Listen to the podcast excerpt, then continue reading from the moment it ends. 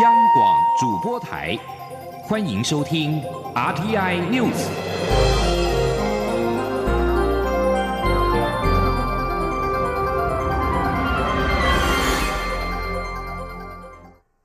各位好，我是主播王玉伟，欢迎收听这节央广主播台提供给您的 RTI News 新闻。首先带您关注。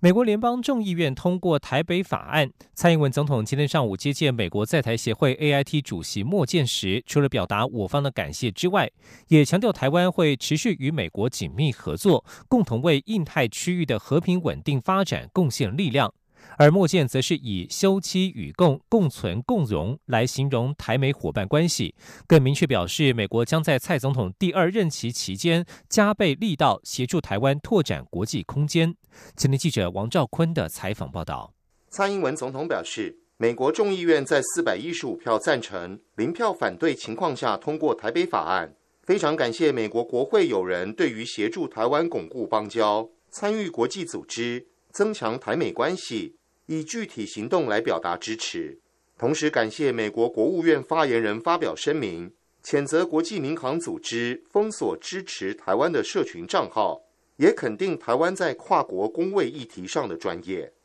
总统指出，每一个人都应享有健康权与言论自由，这些共享价值也是台美坚实伙伴关系的根基。未来台湾会持续与美国及区域内理念相近国家紧密合作。共同为印太区域的和平稳定发展贡献力量。总统说：“台美不仅是呃双边伙伴关系，也是全球合作伙伴。在安全方面，我们感谢川普政府持续对台军售，台湾也会持续强化我们的自我防卫的能力，促进国防的自主，作为呃在亚太、在印太区域的一个呃民主的坚实的盟友。”总统另外期盼台美签署双边贸易协定，加强经贸交流，促进双方经济成长。莫健在致辞时，首先恭贺蔡总统在一月胜选，并对蔡总统领导下的台美关系进展感到骄傲。接下来，在蔡总统第二任期期间，台美不仅会加强各领域合作，美国更会持续协助台湾开拓国际空间。莫健说。Beyond our long-standing commercial and strategic partnership, U.S.-Taiwan cooperation now spans technical and humanitarian areas that will define our futures, enabling us to confront common threats and drive global progress. Or, as we say, strive together and thrive together. During President Tsai's second term, we will redouble our efforts to expand Taiwan's participation on the global stage a need exemplified by the ongoing spread of coronavirus. 莫健指出，台湾对疫情的应对措施谨慎透明，以证据为基础，展现台湾的民主实力，也让全世界看到台湾可以做出贡献。若能分享这些知识、经验与慷慨，全球都将因此受惠。中央广播电台记者王兆坤台北采访报道。美国联邦众议院四号表决通过台北法案，要求美国行政部门以实际行动协助台湾巩固邦交以及参与国际组织。法案也呼吁美方应寻求机会进一步增强与台湾的经贸关系。由于中国强力在外交上打压台湾政府，使得台湾自二零一六年一连失去多个邦交国，因此促成法案的诞生。台北法案全名为《台湾友邦国际保护及加强倡议法案》，主旨为要求美国行政部门以实际行动协助台湾巩固邦交并参与国际组织。而根据了解，由于众议院税计委员会对于参议院版本的法案内容有稍作修正，法案还必须送回参议院再表决通过一次，才会送交美国总统川普签署生效。共和党籍众议员匡希恒表示，预期参议院很快就会处理修正版的法案，且总统川普会马上签署。继续关注武汉肺炎的问题。由于疫情延烧，国发会今天指出，若是疫情的冲击高峰期未能在三月底前趋缓，对于台湾总体经济的损失将会更为扩大，并且可能弱化疫情结束之后的经济复苏力道。今天记者杨文军的采访报道。立法院经济委员会五号邀请国发会主委陈美玲就严重特殊传染性肺炎 （COVID-19） 对我国产业冲击进行报告并备询。陈美玲指出，十七年前的 SARS 疫情对我国经济仅有短期的冲击，但现阶段中国大陆的经济规模已大幅成长。若疫情的冲击高峰期未能于三月底前趋缓，对台湾总体经济的损失将更为扩大，并可能弱化疫情结束后的经济复苏力道。他说：“疫情如果持续时间过长，更可能会加剧境外的扩散风险，冲击全球供应链的。”运作影响台湾中长期的经济表现。陈美玲分析，疫情将直接影响民众消费信心，冲击内需，以及制造业产线停摆、供应断裂、产品出口动能下滑，还有订单减少、企业面临资金周转压力等。国内大型企业或许还有调试的能力，但台湾产业以中小企业为大宗，影响不可小觑。不过，陈美玲也强调，危机就是转机，数位经济在对抗疫情及稳定经济上扮演关键作用。依据财政部电子发票资料显示，今年二月主要电商平台销售金额推估约为新台币一百三十八点五亿元。较上年同期成长约四成，显示电子商务蓬勃发展将有助于减缓疫情冲击。然而，国内中小企业使用的数位设备多仅用于基础架构，且仅百分之四点零六的企业有从事数位创新，显示加速中小企业数位转型至关重要。中央广播电台记者杨文君台北采访报道。而陈美玲今天在立法院答询时也提到，如果疫情持续一季，将影响经济成长率零点三五到零点五个百分点。目前确定疫情会延烧到第二季，至于是否会影响到第三季、第四季，他说没有办法评估，目前不能够过于乐观看待，但是也没有悲观的权利。关注人权议题。今年三月适逢野百合学运三十周年，多个青年团体今天共同宣布将举办“为闻岛民野百合学运三十周年”系列活动，并且向新国会提出青年参政、高教改革、劳权提升、气候关注以及捍卫主权五大面向的诉求，期望当年的野百合世代成为有决策权的大人之时，能够负起当权者应尽的责任，并签署青年世代的诉求承诺书，落实青年。年权益。今天记者刘玉秋的采访报道。一九九零年三月的野百合运动，超过六千名学生聚集在今日的自由广场，提出解散国民大会、废除临时条款、召开国事会议等诉求，促成终结万年国会，成为象征台湾走向民主化的重要里程。而二零二零年的三月，正值野百合学运三十周年，也是新国会的开端。台湾青年民主协会、台湾公民阵线、经济民主联合等公民团体与青年团体，在五号宣布将于三月到五月共同举行为文岛民野百合学运三十周年系列活动，并向新国会提出青年参政、高教改革、劳权提升、气候关注与捍卫主权五大面向的诉求，邀请新国会的立委能签署诉求承诺书，保障青年的参政、结社，重视教育改革。并强化劳资谈判空间。野百合学运三十周年系列活动负责人、台湾青年民主协会理事吴义柔表示，台湾经历了多个公民运动与青年运动，包括乐生疗养院保留运动、太阳花学运、青年反课纲等。三十年前参与运动的学生，许多已经成为当权者。希望这些大人成为当权者时，也应积极对宪政改革做出改变。所以，我们一而再、再而三的看到，捍卫民主、守护台湾的人权，乃至于说让台湾的自由民主更进一步，是台湾的公民社会跟学生团体的最高的共识，也是台湾的社会跟公民团体持续努力在进行的。这一次也非常多当年野百合学院的参与者当选成为新国会的立法委员，呃，成为了某程度上的一个当权者。这也是为什么现在三十年后的青年学生来到立法院，希望对当年的学生提。提出我们的五大诉求。当年参与野百合运动的民进党立委范云也出席记者会，声援青年活动诉求。他强调。青年人关心政治，对监督者提出严厉的批判是民主的动力。范云也当场签署青年诉求承诺书，并允诺会积极推动承诺书中的五大诉求。吴一柔也强调，除了呼吁新国会立委签署承诺书外，青年团体也将以广场运动晚会、时代论坛、电影展等形式举办系列活动，彰显青年学生期盼社会听见属于这座岛屿的名字。中广电台记者刘秋采访报道。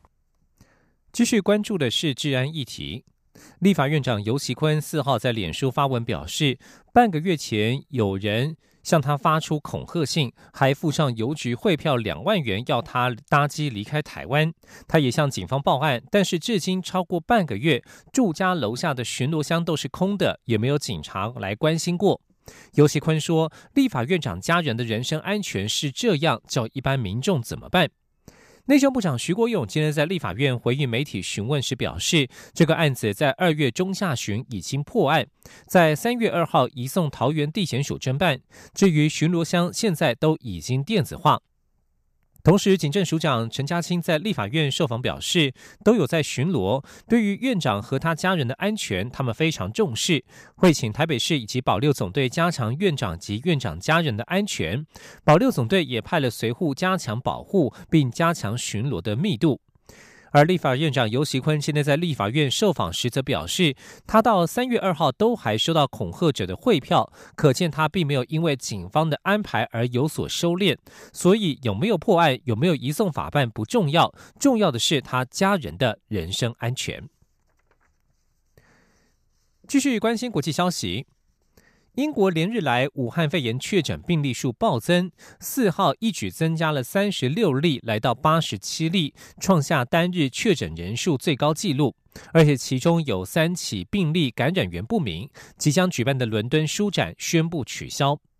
意大利今天起关闭全国各级学校和大学，直到三月十五号，以抑制疫情扩散。意大利的死亡人数增加二十八例，确诊病例数增加到三千零九十例。目前疫情几乎没有放缓的迹象。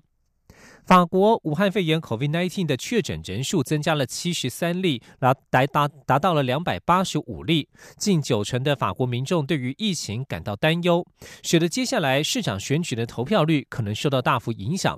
另外，欧洲地区的斯洛维尼亚以及匈牙利在四号也都出现了首起确诊病例。在亚洲方面，韩国今天上午新增确诊病例四百三十八例，目前境内累计五千七百六十六例。日本则是在滋贺县出现首例，近畿地方的两府四县都已经有病例出现。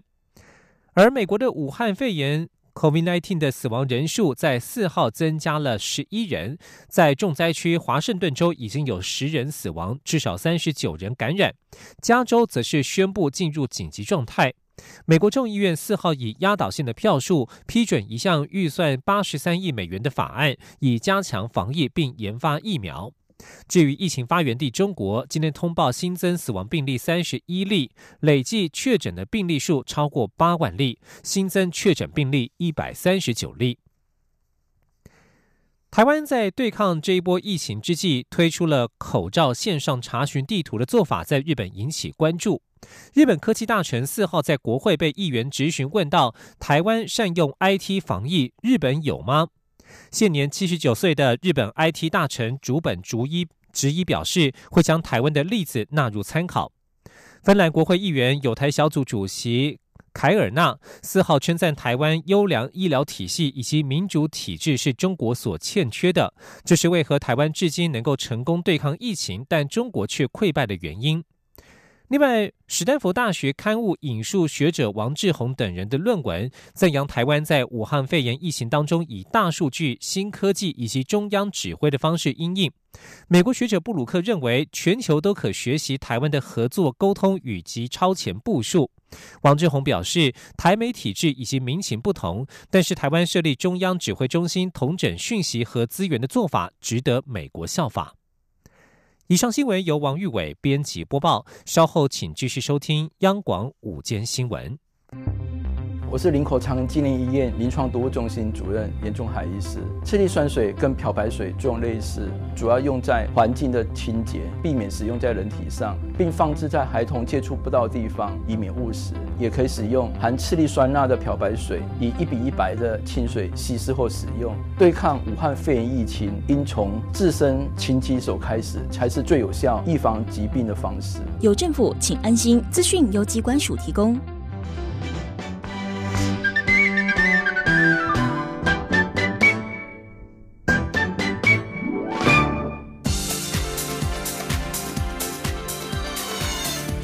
是中央广播电台台湾之音，欢迎继续收听新闻。听众朋友您好，我是张顺祥，欢迎您继续收听新闻。世界智慧财产权组织 WIPO 下一届的秘书长人选在四号揭晓，由新加坡的智慧财产局的局长邓洪森出现。这项改选因为美国公开反对中国执掌该组织，受到国际瞩目。最终，新加坡是以五十五对二十八票击败了中国。邓洪森将在今年的五月七号到八号举行的全体会员大会获得正式的任命。这场人事改选引发了美国跟中国两大经济强权的新对峙。美国先前公开反对由中国人选出任。中国则是反控美方玩弄政治游戏。美国的白宫顾问纳瓦洛表示，中国推出候选人只不过是想更进一步掌控联合国的专门机构。中国推出的候选人王冰颖担任 WIPO 的副秘书长长达十年。WIPO 是成立在一九六七年，是联合国的专门机构之一，主要任务是促进保护智慧财产权，协助企业跟个人取得制裁权等。焦点回到台湾，俗称武汉肺炎的 COVID-19 疫情，导致台湾国内不少民众得居家隔离或者是检疫，甚至染病的民众也得接受治疗。财政部长苏建荣今天在立法院备询的时候表示。民众因为接受隔离、居家检疫或治疗，导致没有办法如期的缴税，包括了四月的使用牌照税，以及五月的房屋税、重所税跟营所税等，包括在内，申报缴纳期限延长一个月。至于受到疫情影响而休业的商家，在暂时停业的情况之下的期间呢，也可以免缴营业税。苏建荣说。的四月份的使用牌照税、五月的五月的房屋税跟所得税的部分，那么我们会主动公告延期一个月。来申报缴纳，那这个是我们财财政部啊这个主动公告。那另外一部分呢，就是说如果企业或个人因为受疫情的影响，导致他的收入或啊情况不好的情况下，他可以按照税捐集中法第二十六条的规定啊，可以到各地区国税局或税捐集中机关来申请。分期或延期缴纳，那么分期缴纳呢，可以最长可以三三年，就是三十六期。呃，如果企业呢，它因为疫情的影响，导致它暂停营业的话，那么在暂暂停营业期间，它只要跟国税局去啊申报，那么我们暂停营业的期间呐，啊这个免缴这个营业税哈。苏建荣也表示，各税目延长缴纳期限大致上将延长一个月，像是五月缴纳重所税申报期限就可以延到六月为止。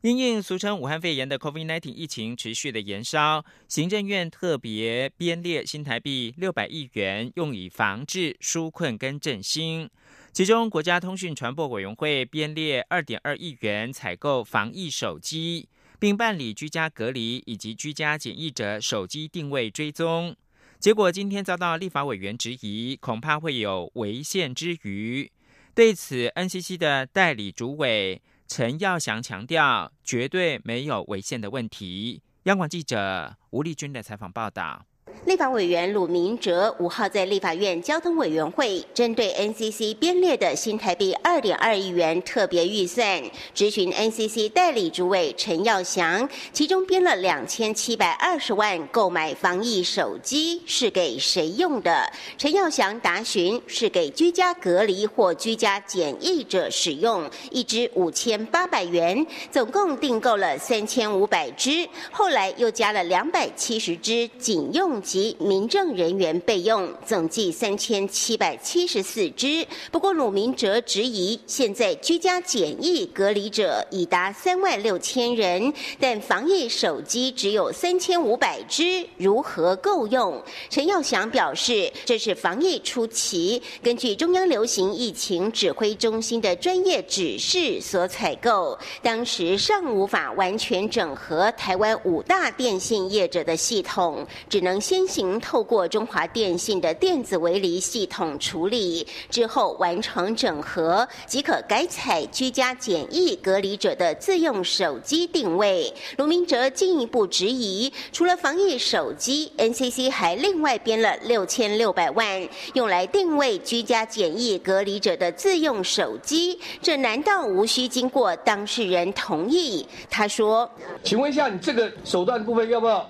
经过这个居家隔离检疫者的同意，还是不用？不用，不用，不用。所以你可以用来监视在场任何一个人，是不是？那除非在场是被居家隔离或检疫者。哇，你们技术这么先进啊！我跟你讲，你这个。如果剪掉要去这样的去监控别人的话，剪掉不行，因为剪掉是要通讯保障及监察。我本身学法律，我知道那是刑事诉讼法。要要特别注意啊，防治法的。个人你有没有违宪的问题啊？我希望你们要注意。我在教宪法，这个基本上我知道。之后，陈耀祥受访时说明，刑事侦查是用通信保障及监察法，这次防疫则是依据传染病防治法和个人资料保护法。虽然个人资料保护法受宪法及法律保障。但必要时也可做合理的使用及限制，特别在防疫的非常时期。中央广播电台记者吴丽君在台北采访报道。持续将新闻焦点关注在立法院，为了力抗俗称武汉肺炎的 COVID-19 疫情传播，全球疯抢口罩，台湾推口罩实名制应应。成人口罩从今天开始，一个星期可以购买到三片；儿童则是一周可以买五片。至于成人何时才能够买齐一周七片的口罩量呢？卫福部次长何启功在立法院的财政委员会备询的时候表示，口罩达到每天千万片的产量，成人就可以一周购买五片；但如果要提高到七片，必须随着疫情评估。请记者陈林信宏报道。立法院财政委员会五号持续审查中央政府严重特殊传染性肺炎防治及纾困振兴特别预算案，对于经济部因应武汉肺炎疫情提出的振兴抵用券。持续成为立委关注焦点。有立委提出，目前振兴券适用范围只包括餐饮、商圈、夜市、艺文四种适用对象，但百货公司的美食街也因为这次武汉肺炎疫情遭受波及，认为百货公司的美食街应该也要列入振兴券的适用范围。对此，经济部长沈荣金被询时允诺会一并纳入。另外，为力抗武汉肺炎疫情的传播，口罩成为民众的必需品，为方便民众购买，流行疫情指挥中心也提高民众每周的购买量，即日起成人口罩从一周两片提高至三片，儿童则是一周可以购买五片。不过有立委在质询时表示，像是商家或是计程车业者得面对各式人群，口罩有每天替换的需求，而台湾民众何时才能买到一周七片的口罩量？对此，卫福部次长何启功答复时表示，当日产量达千万片时，成人就就可以一周购买五片，但要到一周七片，就必须随着疫情走势评估。何启功说：“所以目前大概是八百多万。如果按照现在八百多，但是你到一千多万，增加百分之二十，这样子的算，应该大概五片左右吧。如果产能再提升，必须有产线还有原料的一些问题。那有我目前目标是设定在一千万嘛。另外一点是说，如果疫情确诊的个案数或者是通报的个案数没有那么多，那当然医疗院所所使用的量就不会那么多。那个当然它的量就某些可以转到这个一般的民众的使用上去。对于美国国防部评估，武汉肺炎疫情可能在三十天内在全球大流行，何启功也表示，目前台湾对于境外引入已经严格管控，因此只要国内没有大型的社区传播，就不算是在台湾大流行。中央疫情指挥中心会持续努力。中央广播电台记者陈林信宏报道。社会关怀新闻由台湾少年权益跟福利促进联盟发起的“逆风少年大步走”公益零钱捐活动，十年来募得新台币一亿七千多万元，一共是帮助五万多名的青少年持续的就学或者是就业。今年将展开实在给力就业力的培训计划，并持续和便利商店合作，希望民众在疫情期间能够持续透过小额的捐款，让更多失学又失业的青少年获得帮助。记者郑祥云、陈国维的报道。健身教练小雀与逆风公益计划代言人 Q 熊带领众人大跳防疫操。小雀曾获得逆风计划的帮助，在高中时期学拳击，如今已在健身中心服务。另一位 Jenny 则是加入逆风计划的设计培训班，现在是一名设计师，还能带领学员在职场学习。我很感谢台上梦一直有给我机会，然后救福员也有一直在发我们。让我们有很多的学习，然后可以继续在这条路上再深入。逆风少年大步走零钱捐行动计划，十年来共收到新台币一亿七千多万，帮助了五万多名青少年不再失学或开始就业。记得在呃现在开始到六月二号啊，投下这个零钱捐来提供这样一个呃协助这样的一个计划，那帮助这些所谓在就学或就业过程当中碰到逆境的这些孩子。那其实十年前跟台商盟刚开始这个计划的时候，全家的店铺数大概两千五百家店。那过十年之后呢，我们现在的店开到了三千六百家，我，足足多了这个一千一百多家的这个据点。我希望可以让消费者可以有更多的地方，可以更方便的用零钱捐，就可以持续的来支持我们这个逆风少年这个计划。台少盟秘书长叶大华表示，根据统计，有百分之七十七的中途离校生在离开学校后，因为也不好找工作，就待在家，导致失学又失业。未来这个逆风新十年计划，我们会锁定更多的关注在中途离校学生这些双失青少年，透过计划。继续来让他们尽早回到学校来完成教育，另外就是减轻他们背学贷的压力，还有就是提升他们的就业力。台少盟将启动实在给力就业力培训计划，透过提案征选十个在台湾长期耕耘青少年工作的公益单位加入逆风服务网络，并邀请企业职人与这些青少年进行职涯分享，了解职场样貌，进而立定志向，让自己勇敢起飞。中央广播电台记者郑祥云、陈国伟台北采访报道。新闻焦点关注到香港，负责监管电视跟广播电台的通讯事务管理局在四号宣布，撤销本地免费电视台必须播放香港电台节目的指示。免费电视台今后可以自行决定是否或者是何时终止在其频道播放港台节目。这项决定受到免费电视台欢迎，港台则对通讯局的决定表示没有异议。自港英政府年代开始，港台的广播节目有自己的频道播放，但电视节目则没有自己的频道。因此，当局向商业机构发给免费电视经营权的时候，同时规定这些电视台必须播放港台的电视节目。二零一七年的六月三十号，无线电视却因为延迟播放港台节目而引发了争议。事件的起因是当天中国国家主席习近平访问香港，无线电视新闻部认为习近平的消息更重要，因此延迟播放港台节目头条新闻。通讯局的有关决定也引起了坊间不同党派的争议。一向支持港台的泛民主派批评通讯局的做法，向来批评港台的亲政府党派则表示支持。最后，把新闻焦点关注到美国。美国纽约的前市长，也就是亿万富翁彭博，四号宣布要放弃角逐白宫大会。表明转而支持民主党提名前副总统拜登为候选人，由拜登在十一月总统大选挑战现任共和党籍的总统川普。彭博发布声明表示，争取民主党提名不再具有可行性。尽管在全美花了大把金钱投广告造势，彭博在超级星期二首度出战民主党初选，仍然是没有取得好成绩。而华尔街股市四号收盘大涨，主要是受到美国前副总统拜登在超级星期二民主党总统初选表现优异之次。道琼工业指数中场大涨了一千一百七十三点，或百分之四点五三，收在两万七千零九十点。